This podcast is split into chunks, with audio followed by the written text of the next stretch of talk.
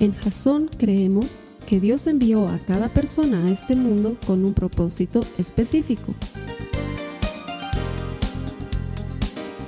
Nuestra misión es ayudarte a que tengas una relación personal con Jesús y a través de ella encuentres ese propósito para tu vida. Queremos ayudarte a alcanzar ese propósito. Es nuestra oración que este podcast te ayude a tener visión, a tener jazón.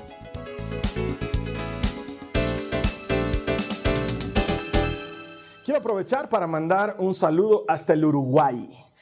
Las últimas semanas he estado en contacto con una hermana muy querida de nosotros, se llama Nancy.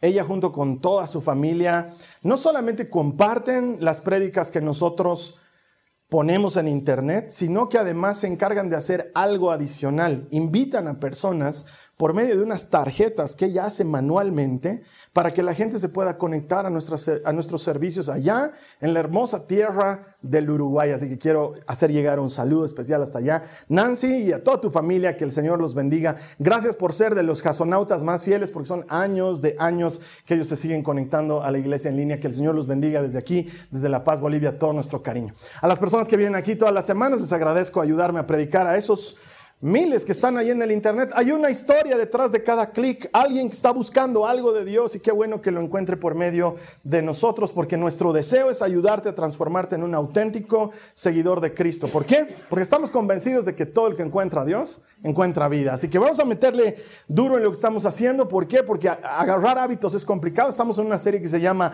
Hábitos y estas semanas hemos estado aprendiendo cómo ganar nuevos hábitos y cómo vencer a algunos otros. Hoy vamos a ser muy puntuales. El tema se llama terminando y vamos a ver cómo destrozar algunos hábitos malos que tenemos y que nos llevan a cosas que no queremos vivir.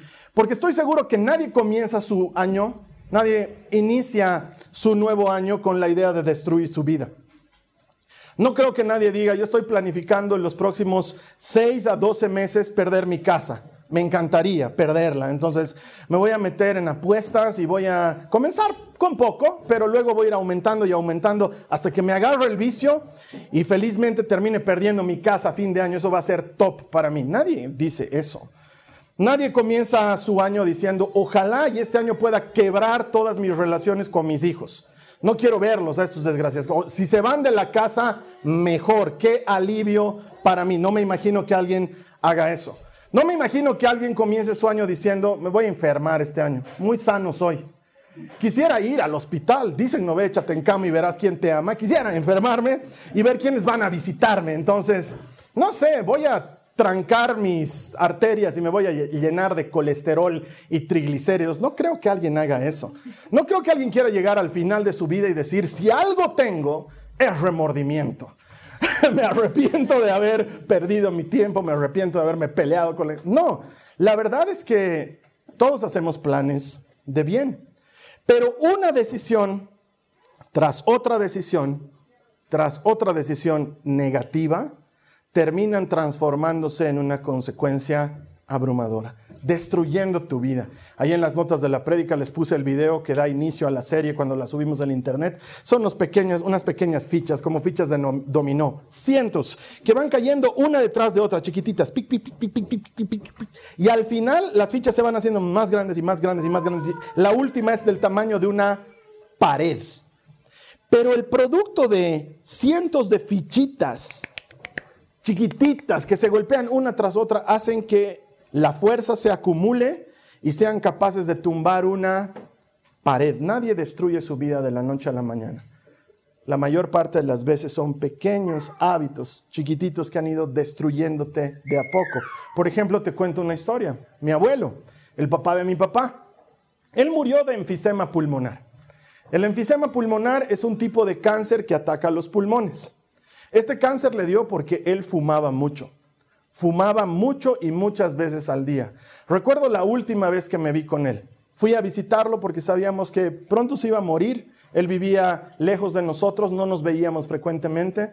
Y fuimos a verlo como quien sabe que es la última vez que vas a ver a esa persona. Nunca me voy a olvidar porque yo era pequeño todavía, he debido tener unos 10 años más o menos. Me acuerdo entrando a la habitación de mi abuelo, él está postrado en cama pero tú lo ves y de apariencia se lo ve joven, porque no murió mayor, él murió a una edad de entre los 60 y los 70 años, y eso es ser joven todavía para nuestra época.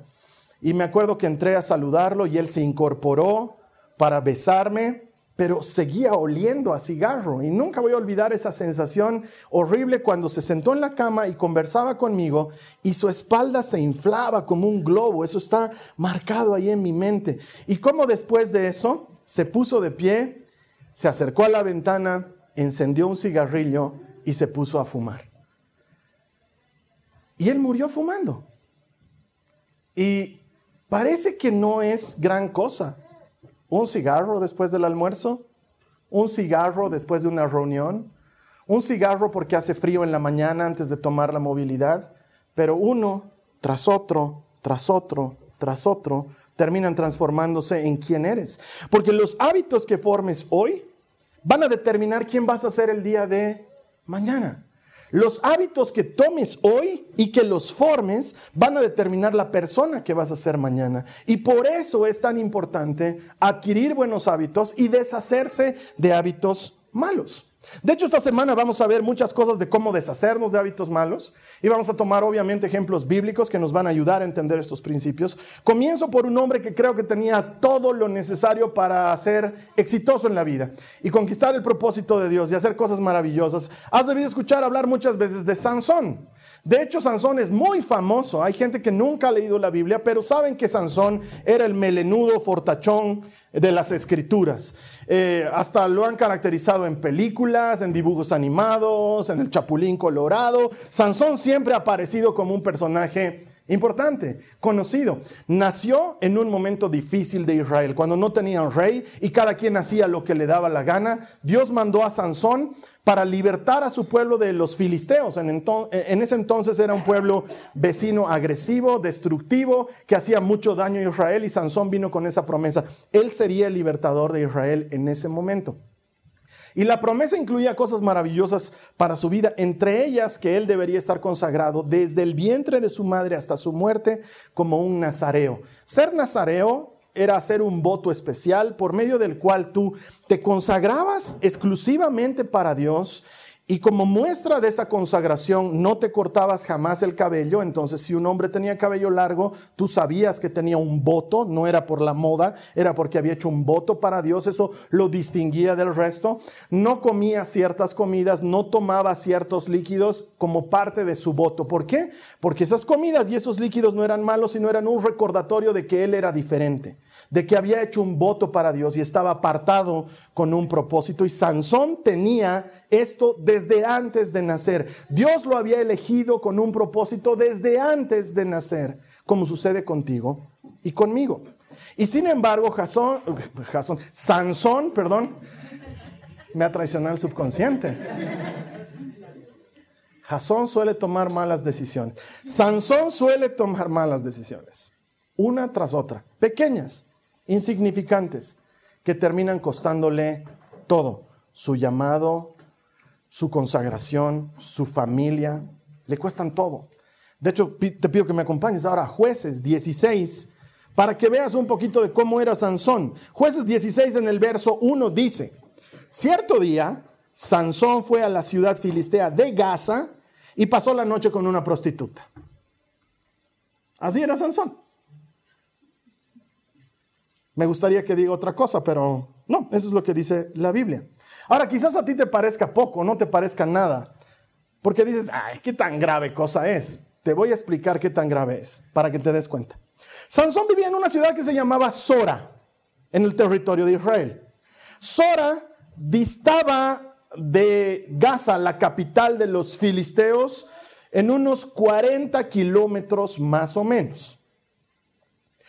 Sansón era el enemigo público número uno de los filisteos.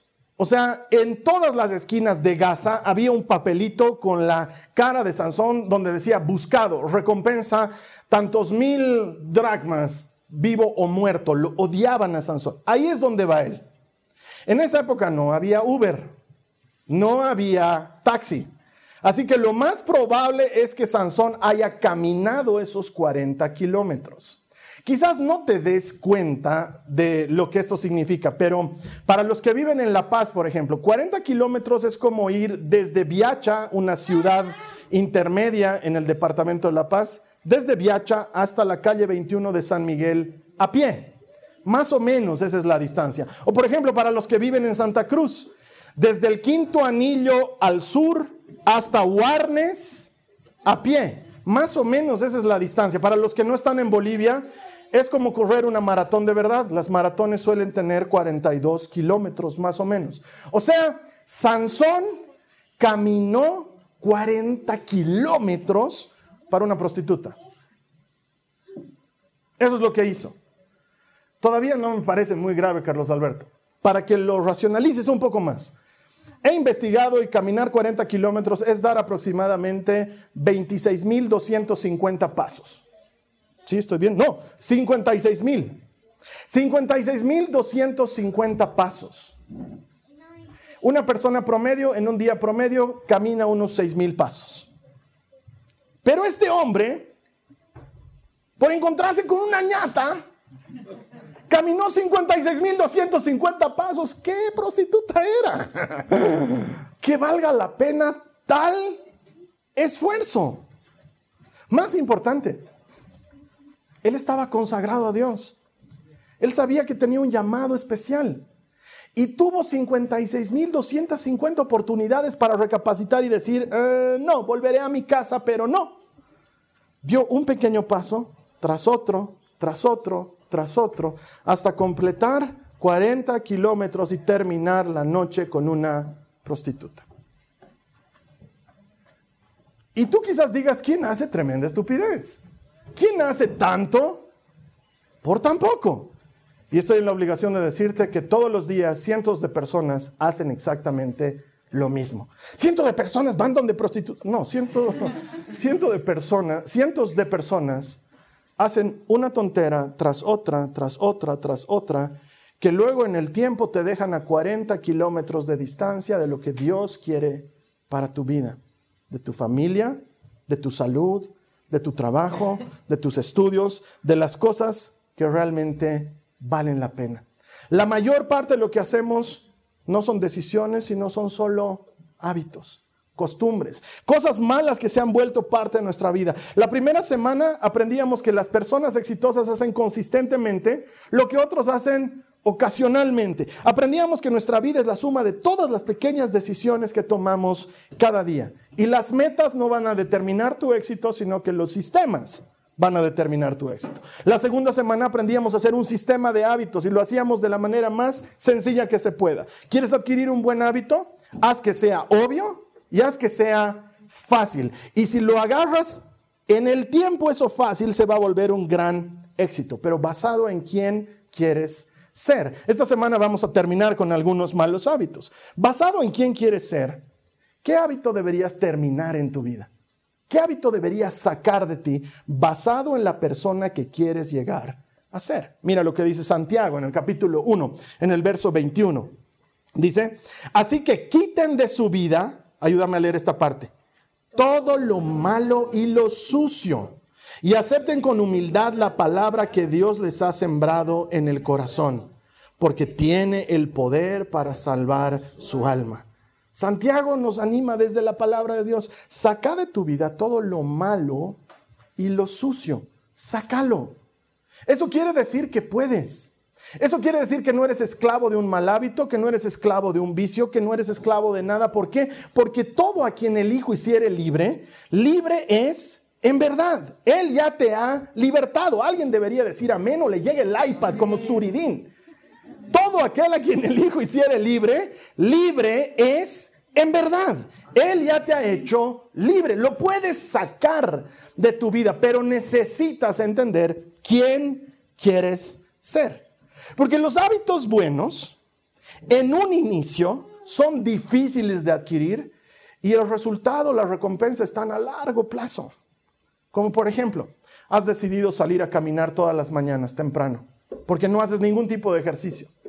En un principio es difícil, porque has decidido hacerlo antes de lo que haces todo en tu día. Entonces invertir tu, horario y, despertar más temprano y añadir algo. Entonces al principio es difícil y el primer día te has puesto alarma porque no estás acostumbrado a despertarte tan temprano. Y te has puesto alarma por decirte a las 6 de la mañana y cuando suena tu alarma abres tus ojos y ves que es oscuro y dices, ay, es oscuro todavía. Yo pensé que ya amanecía más temprano y ay, te levantas con esfuerzo y abres la puerta de tu casa para salir a caminar. Ay, ese frío, es frío, es frío. No, no quiero frío.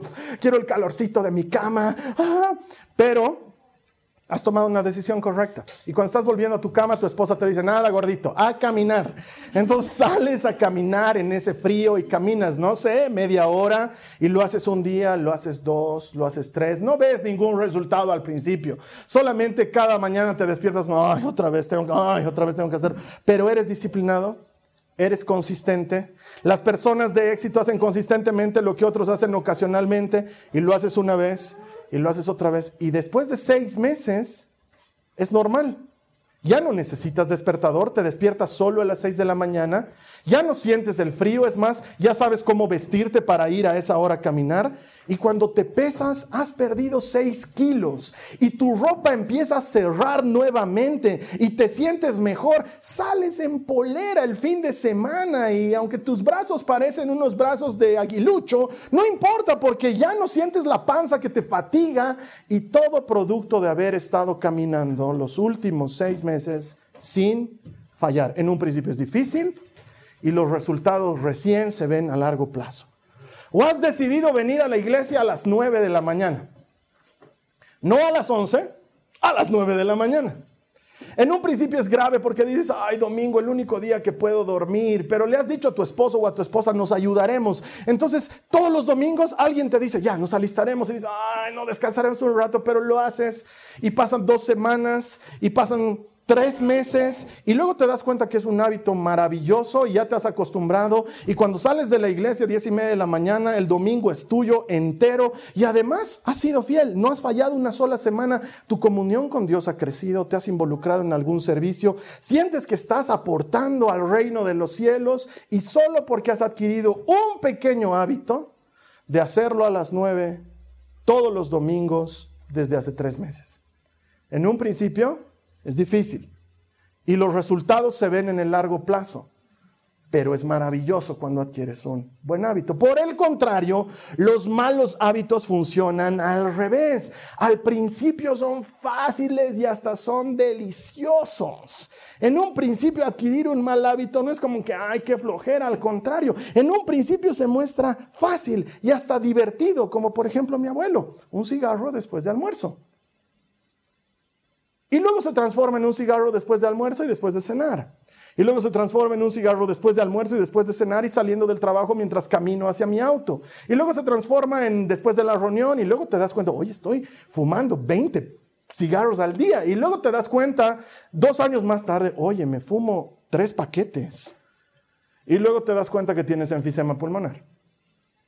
En un principio es fácil y en el tiempo destruye tu vida. Un mal hábito es fácil de adquirir y en el tiempo destruye tu vida. Parece tonto. He entrado en la universidad, todos los chicos fuman y cuando vamos a alguna reunión en una casa estamos trabajando y aunque yo no fumo, igualito estoy fumando, ¿no? Porque todos fuman, entonces ya fumaré también. Es así de fácil iniciar un mal hábito. Es así de sencillo. O tenía un amigo, y digo tenía porque ya no está entre nosotros, que comía dos más raquetas en el desayuno, dos más raquetas para acompañar su almuerzo y dos más raquetas en su cena. Y parecía que era nada. Mira, más raqueta para, para ti que estás en el exterior. Es un pan común, eh, muy, muy rico para los que vivimos en Bolivia. Hay ecuatorianos que han dicho que no son muy ricos. Eh, que el Señor tenga misericordia de ustedes, amigos en Ecuador. Es delicioso y todos quisieran comerlo y mucho, pero sí, eh, mucho pan en el tiempo hace daño. Este mi amigo le dio una pancreatitis y murió. Murió. Porque no puedes vivir todos los días de tu vida comiendo dos panes en el desayuno, dos en el almuerzo, dos en la cena. Son seis panes al día. Es demasiado para ti. Pero es fácil. Porque dime si no has estado comiendo una marraqueta con mantequilla y mermelada y cuando has terminado has dicho, ¡ay, media más, media más! Porque encima ahora las hacen cada vez más chiquitas o panificadores. ¿No ve? Da ganas. Las salteñas, otra cosa muy popular aquí en Bolivia, son cada vez más chiquitas y más caras. Entonces ya no te alcanza con dos, quieres tres, cuatro. Y si lo vuelves un hábito, en el tiempo te puede dar diabetes tipo 2. En el tiempo te puede tapar las arterias. En el tiempo te puede hacer daño. Hoy no pasa nada. Y es fácil de adquirirlo porque es delicioso. Es como el pecado. El pecado en un principio es divertido. ¿Quién aquí dice el pecado es divertido? Ah, mira, mintiendo en la iglesia. El pecado, si no te parece divertido o no lo has hecho bien, sí, o no sabes lo que es. El pecado al principio es divertido, pero conduce a la muerte. Hay un camino que al hombre le parece bueno y termina en muerte y con frecuencia el pecado es así. Y comienza con un poco hoy y sigue con un poco mañana y termina por destruirte. No, Santiago dice, quítalo de tu vida. En función a quién quieres ser, quítalo de tu vida. Así que, al igual que la semana pasada, vamos a hacer un sistema para sacar un mal hábito de nuestras vidas. Si no estás tomando notas, ya vengo tercera semana pidiéndote que adquieras ese buen hábito haz la prueba hoy, toma notas. ¿Cómo me deshago de un hábito que está destruyendo mi vida? Número uno, identifica cuál es el problema. Ponle nombre y apellido, porque no puedes destruir lo que no puedes definir. Oh, las frases que digo aquí son poderosas. No puedes destruir lo que no puedes definir. Identifica cuál es el problema. Ponle nombre y apellido. Quizás tu problema es la comida. Porque comes y vomitas. O porque comes mucho. O porque comes demasiado de algo que te hace daño. O porque comes en horarios inconvenientes. O porque comes mal. O porque no comes. Porque mucha gente tiene problemas de salud porque no come lo que debiera en los horarios que debiera. Trabajan tanto que se olvidan de comer. Entonces tal vez tu problema es un problema de comida. Identificalo porque no puedes destruir lo que no puedes definir. Tal vez tu problema está en el celular. Mucho tiempo en el celular. Te has separado de tu familia, te has separado de tus amistades, te has separado de todo el mundo porque pasas mucho tiempo en el celular. O tal vez porque tienes aplicaciones que no son buenas en tu vida que te llevan algo malo, que te llevan, mira, un vicio se vuelve tal porque el cerebro produce dopamina como recompensa. La misma sensación que experimentas cuando consumes un narcótico la puedes experimentar cuando utilizas un celular por la cantidad de dopamina que va a producir tu cerebro. Entonces, a lo mejor tienes aplicaciones nocivas, aplicaciones que te consumen tu vida. Hay gente que vive en el WhatsApp. ¿Por qué? ¿Por qué vives en esa aplicación? ¿Por qué no puedes dejar de estar en línea? ¿Por qué te desespera cuando alguien ha leído tu mensaje y no te responde de inmediato? ¿Por qué? Sí, has visto, hay dos tiqueteos azules al lado de un mensaje. Cuando alguien lo ha recibido, son dos tiqueteos plomos. Cuando lo ha leído, son dos tiqueteos azules. Yo le he quitado eso a mi celular. La gente me odia porque no saben si los he leído o no los he leído. ¿Por qué tienes la necesidad de que la gente te responda inmediatamente después de haberte leído? Es un problema. A lo mejor tienes un problema en el celular. A lo mejor tienes un problema en el celular por aplicaciones tóxicas y nocivas. Hace un par de semanas atrás, Dolly Parton se le ocurrió hacer un challenge en el cual ella sacaba cuatro distintas fotitas en cuatro distintas aplicaciones que demostraban cómo era tu foto de perfil o cómo te imaginas que podría ser tu foto de perfil de acuerdo a lo que persigue esa aplicación. Y ponía una de LinkedIn, que son los profesionales que ofrecen servicios, y ella aparecía ahí todavía entrajeada. Luego ponía Facebook, que es un poco más la aplicación de amistades y conocidos, donde te muestras más suelto y más holgado. Y luego mostraba Instagram, que es una aplicación donde vas a, ¿cómo se dice?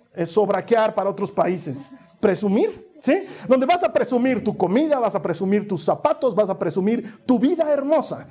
Entonces ella ponía una foto bien presumida ahí y luego ponía Tinder, que es una aplicación para conseguir pareja. Es una aplicación para conseguir pareja, no quiero ser más torpe. Entonces medio mundo, y sales medio pelado en esa foto, ¿no? Entonces medio mundo empezó a poner eso. Y Tinder es una basura de aplicación es una basura de aplicación. Porque ojalá te empatara con alguien por gustos y afinidades, ¿no? Te empata porque estás en el mismo círculo geográfico. Estás cerca y tienes ganas de algo más, entonces nos juntaremos. Esa es la idea, es una basura de aplicación. Tal vez tienes aplicaciones basuras como esa. Tal vez tu problema en el celular no es solo el celular, sino la pornografía. Tal vez entras a sitios que no deberías entrar y recibes fotos que no deberías recibir o videos que no deberías ver y están ahí en tu celular. Tal vez por eso tienes problemas de ansiedad cuando le das tu celular a alguien más. ¿Han visto lo que le pasa a la gente cuando prestan su celular a alguien? La otra noche estaba cenando con unos amigos del colegio y les conté que en WhatsApp ya hay la manera de evitar que te introduzcan en un grupo sin tu permiso. Y todos estaban sorprendidos, así como que, ¿en serio? Sí, a ver, haremos la prueba. Y tratan de crear un grupo y a mí tratan de meterme y no les sale una notificación que les dice, Carlos Alberto tiene que aceptar la invitación para entrar en este grupo. Y todos me dicen, wow, eres un genio de las computadoras. Oye, ¿me lo puedes poner para mí? Sí, dame tu celular. Eh, ya, un ratito espera, pero. en serio. Y cuando luego me dan su celular, estaban así sobre mí de, ya dame, ya dame, devuélveme mi celular, devuelve. ¿Por qué te da ansiedad cuando alguien más agarra tu celular? Tal vez tienes un problema con tu celular. Identifica el problema, ponle nombre y apellido. No puedes destruir lo que no puedes definir. Tal vez tu problema es el dinero. Tal vez gastas mucho. Tal vez gastas en cosas que no se necesitan. Tal vez gastas en cosas que no valen la pena. Tal vez no sabes diferenciar lo que necesitas versus lo que quieres. O tal vez tu problema es a la inversa. Tal vez acumulas y acumulas y acumulas y no se lo entregas a nadie. No sirve para nadie más. Tal vez eres avaro, tal vez eres tacaño, tal vez tu problema está con el dinero. Identificalo porque no lo vas a poder destruir si no lo puedes definir. Tal vez tu problema está con tu boca. Tal vez te quejas de todo. Los paseños tenemos un serio problema. Aquí en La Paz la gente se queja de todo.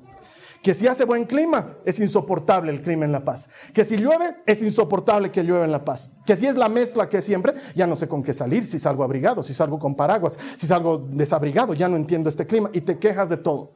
Que si la movilidad pública pasa por tu esquina, hace bulla todo el tiempo, pasa por mi esquina. Que si la quitan, tengo que caminar hasta muy lejos para tomar movilidad pública. Todo es malo, la gente se queja de todo. Que si un político candidatea, qué barbaridad, que candidatea, que cómo se mete. Que si se unen entre ellos, ¿por qué se están uniendo? Deberían estar.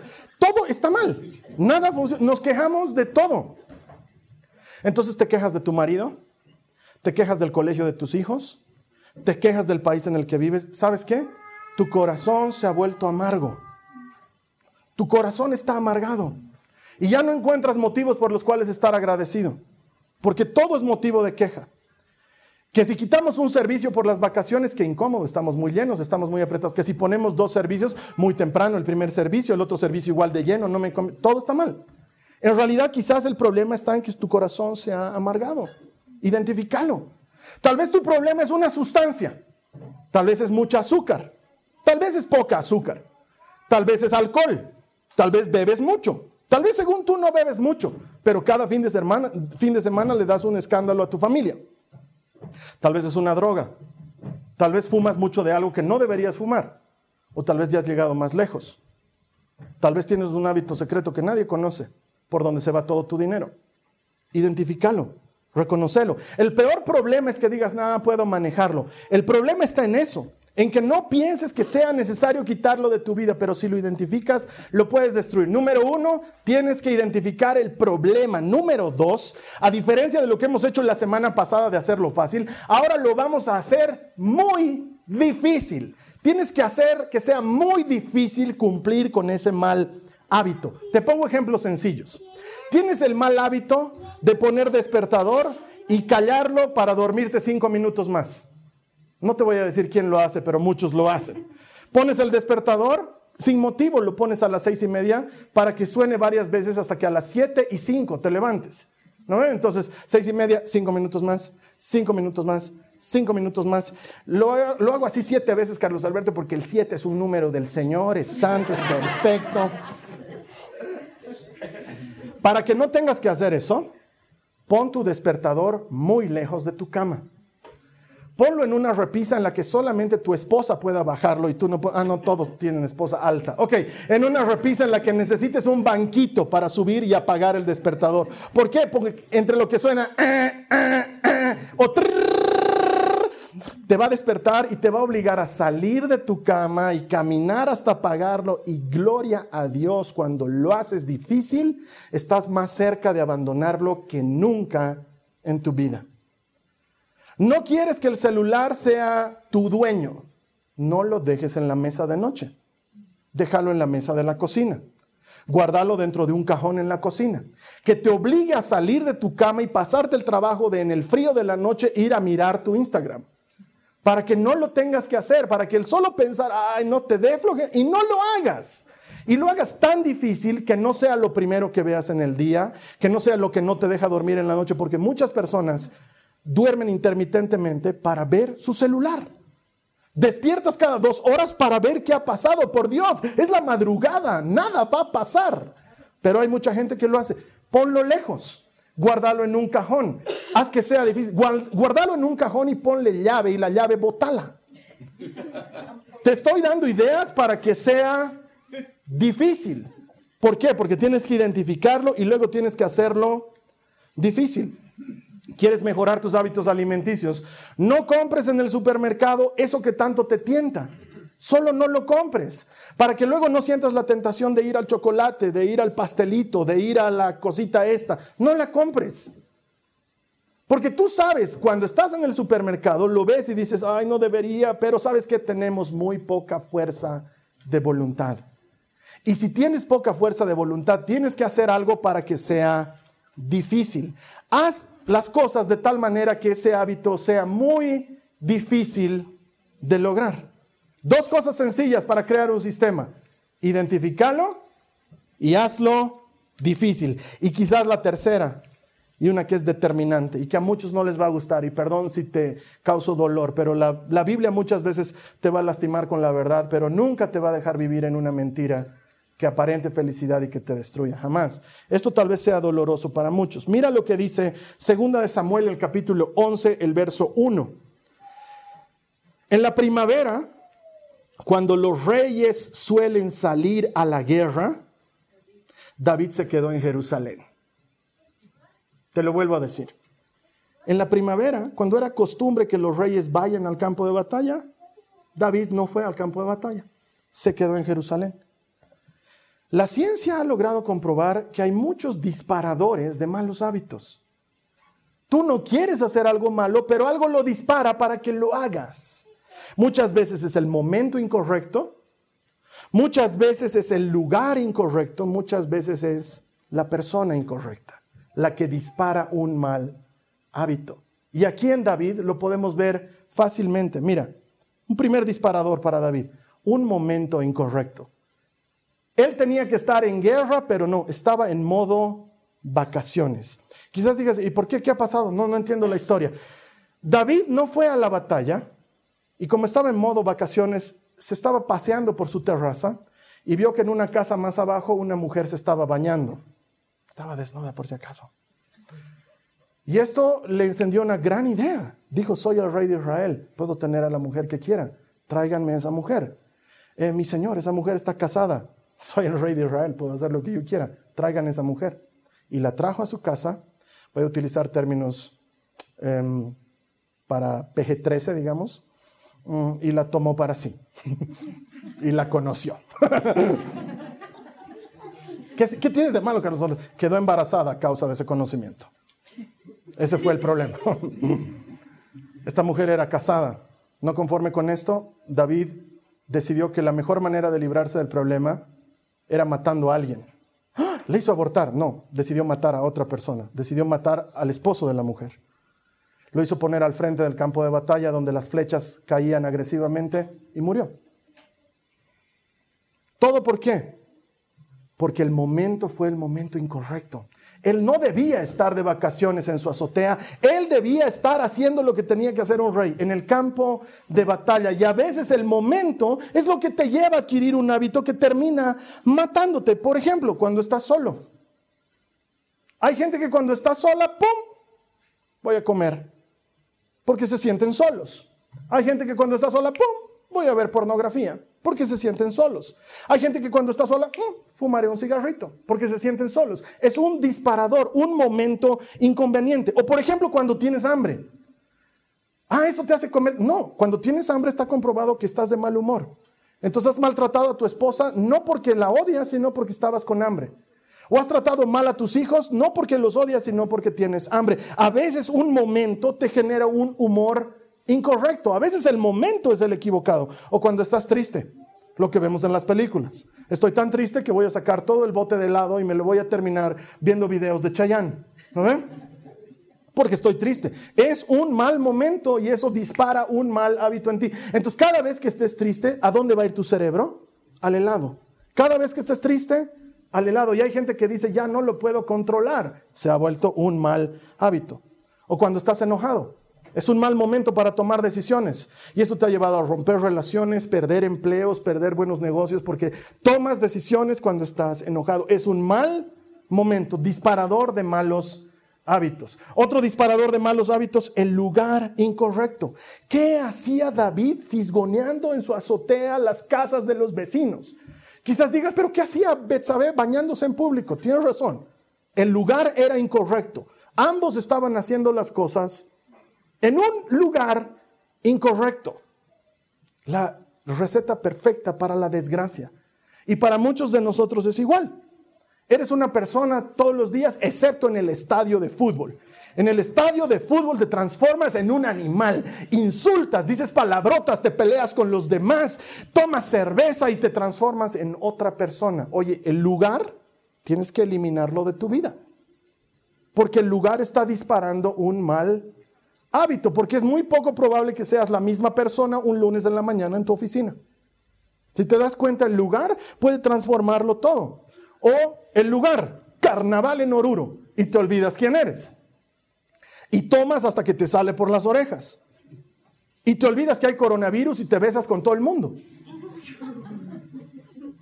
O estoy hablando algo que no pasa.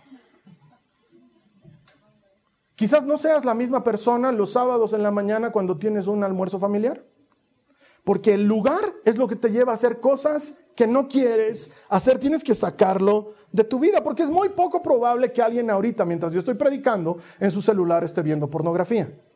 Porque el lugar te ubica en quién tienes que ser.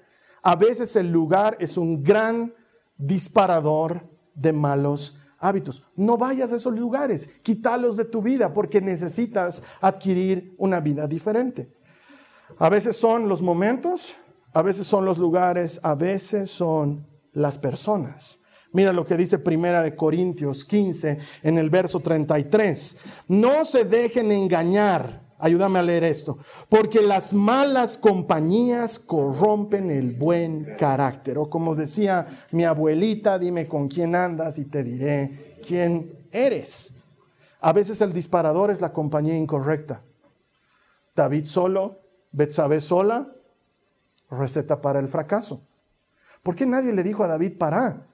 Joab, su general del ejército, en lugar de decirlo, no hagas esto, tú eres el rey de Israel, Joab es el que pone al esposo de Betsabé al frente del campo de batalla para que muera por instrucción del rey, pero Joab muchas otras veces lo contradijo. Cuando se trataba de los hijos del rey, lo contradijo. Cuando se trataba de cosas que le interesaban a Joab, lo contradijo. Pero en esta ocasión, Joab fue la peor compañía para David. Y a veces tú y yo sabemos que hay amigos que nos llevan al precipicio. Hay gente que nos está haciendo daño. Un disparador de malos hábitos que se transforman en cosas nocivas para nuestra vida pueden ser las personas. Por ejemplo, una pareja tóxica.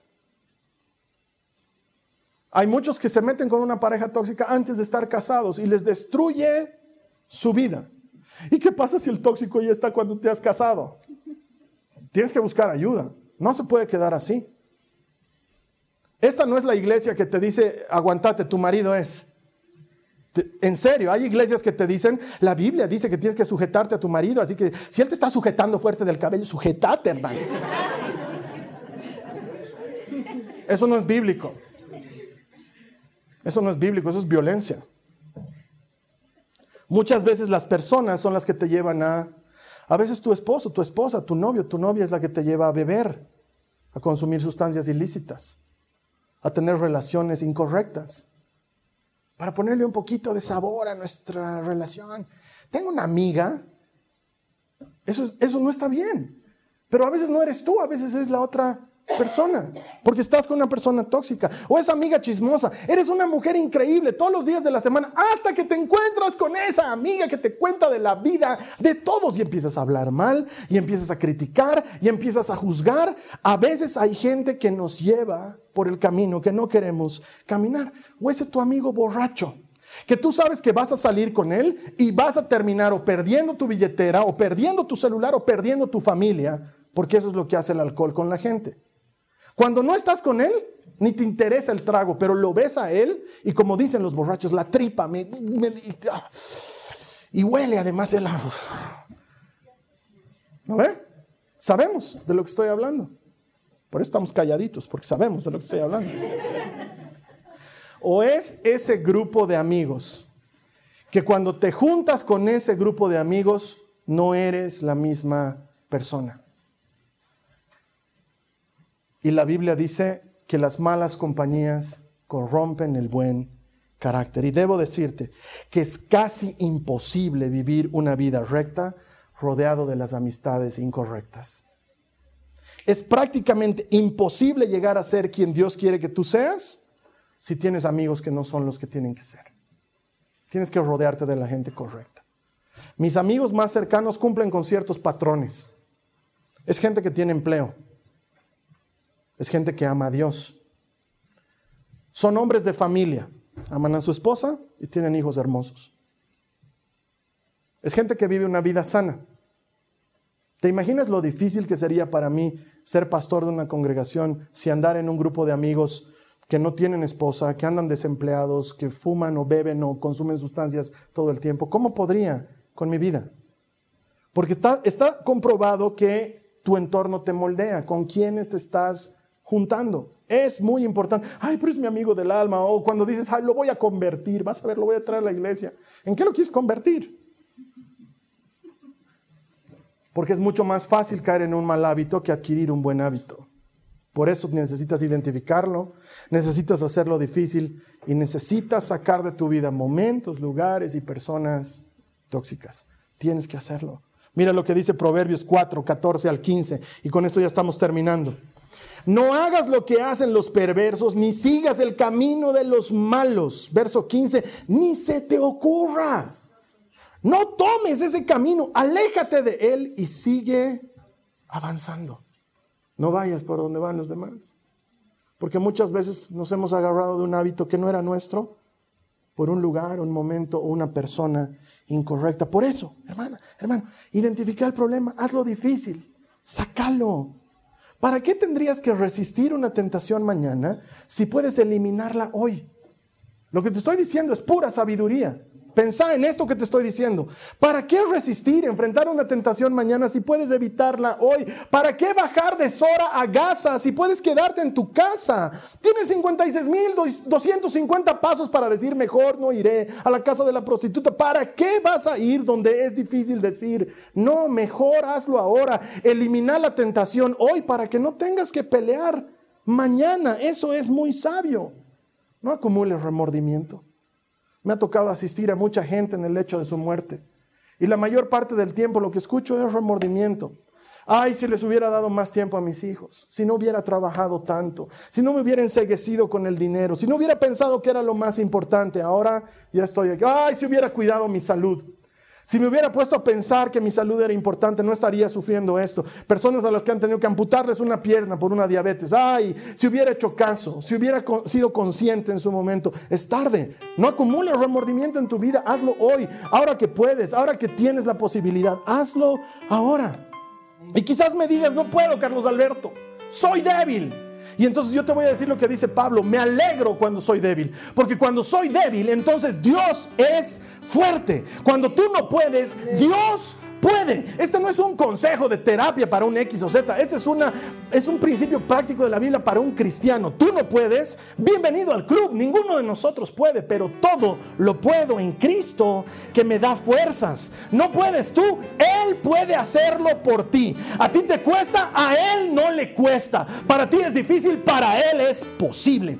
Él puede hacer todas las cosas. Entonces, si sientes que no puedes, no te preocupes. Él puede. Abrázate de Él.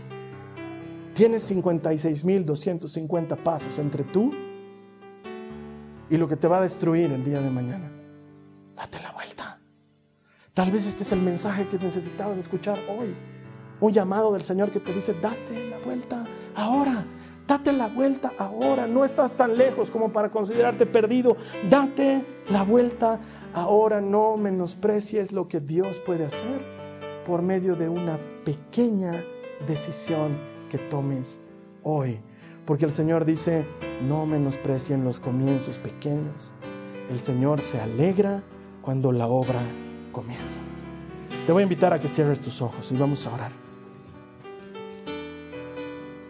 Con tus ojos cerrados, ya no me mires a mí, no hay nada importante aquí. Vamos a orar para que el Señor nos ayude a quitar ese mal hábito. Si lo que tú quieres hacer es sacarlo de tu vida, yo te invito a que hagas esta oración conmigo ahí donde te encuentres. Dile al Señor Jesús, amado Dios, ayúdame a identificar claramente cuál es mi problema. Ayúdame a ver con claridad qué me tiene esclavizado. Quiero destruirlo. Señor, no tengo las fuerzas para hacerlo yo, pero tú tienes todas las fuerzas. Hazlo tú en mí. Ayúdame a que sea difícil. Ponme tropiezo. Ponme obstáculos que me impidan acercarme a ese hábito que me destruye. Y así, Señor, ayúdame a ser libre. Señor, muéstrame los momentos, los lugares, las personas que me esclavizan, que me llevan por el mal camino y ayúdame a sacarlos de mi vida. En el nombre de Jesús, te creo, sé que tú lo puedes hacer. Y ahora te voy a pedir que ahí ores al Señor en tus propias palabras. Dile, Señor, ayúdame. Tú sabes con qué te tienen que ayudar. Y mientras estás orando, yo quiero orar por ti, Señor. Ayuda a estas personas, estos hombres, estas mujeres que quieren librarse de estos hábitos nocivos que tienen en su vida, Padre, en el nombre de Jesús. Tráelos a puerto seguro, dales las fuerzas que necesitan y que este año, Señor, sean capaces de despojarse de todas estas cosas que les impiden ser completamente libres. Tu palabra dice que todo aquel a quien tú haces libre es libre en verdad. Que tu libertad sea sobre ellos ahora en el nombre de Jesús. No menosprecies, hermana, hermano lo que el Señor puede hacer por medio de un pequeño hábito. No te olvides que lo que estamos persiguiendo es ser alguien, no lograr algo, pero ser alguien. Entonces cada vez que vayas al gimnasio y completes un entrenamiento más, háblate a ti mismo y di, soy un atleta. No digas he cumplido un día más, no, di soy un atleta. Empezá a creer quién eres. Cada vez que sales de tus clases en la universidad, di soy un profesional. Soy un profesional entrenándose para ser el mejor profesional que pueda ser. Cada vez que ores con tus hijos en la noche, al estar yendo sola a tu cama, di soy una madre de fe que les está inculcando el camino, la verdad y la vida a mis hijos y lo estoy haciendo bien, soy una madre de fe. Cada vez que ayudes a alguien, seas generoso, seas solidario con alguien más, luego di lo hago porque soy embajador de Cristo porque ese es quien quiero ser. Y mi trabajo es ayudar y servir a los otros. Y cada vez que logres cumplir con un buen hábito, dite a ti mismo, soy un hijo de Dios, lleno de fe, disciplinado, consistente, valiente y capaz de patearle el trasero al enemigo. Cuando sabes quién eres, sabes lo que tienes que hacer. La siguiente semana vamos a hacer que esto se vuelva mucho más práctico, así que te voy a estar esperando aquí. Un favor te quiero pedir. Hay gente que no ha escuchado este mensaje nunca en su vida y que tal vez sea la manera por medio de la cual Dios la haga completamente libre. ¿Me ayudas a compartirla? Y así luego todos vamos a celebrar que todo el que encuentra a Dios encuentra vida. Te veo aquí la siguiente semana. Esta ha sido una producción de Jason Cristianos con Propósito. Para mayor información sobre nuestra iglesia o sobre el propósito de Dios para tu vida, visita nuestro sitio web www.jason.info. Allí encontrarás muchos recursos para animarte en tu relación con Dios, enseñanzas, nuestro blog, prédicas y mucho más. Te lo deletreamos www.jazon.info. También puedes visitarnos en nuestro sitio en Facebook www.facebook.com barra Que Dios te bendiga abundantemente. Muchas gracias.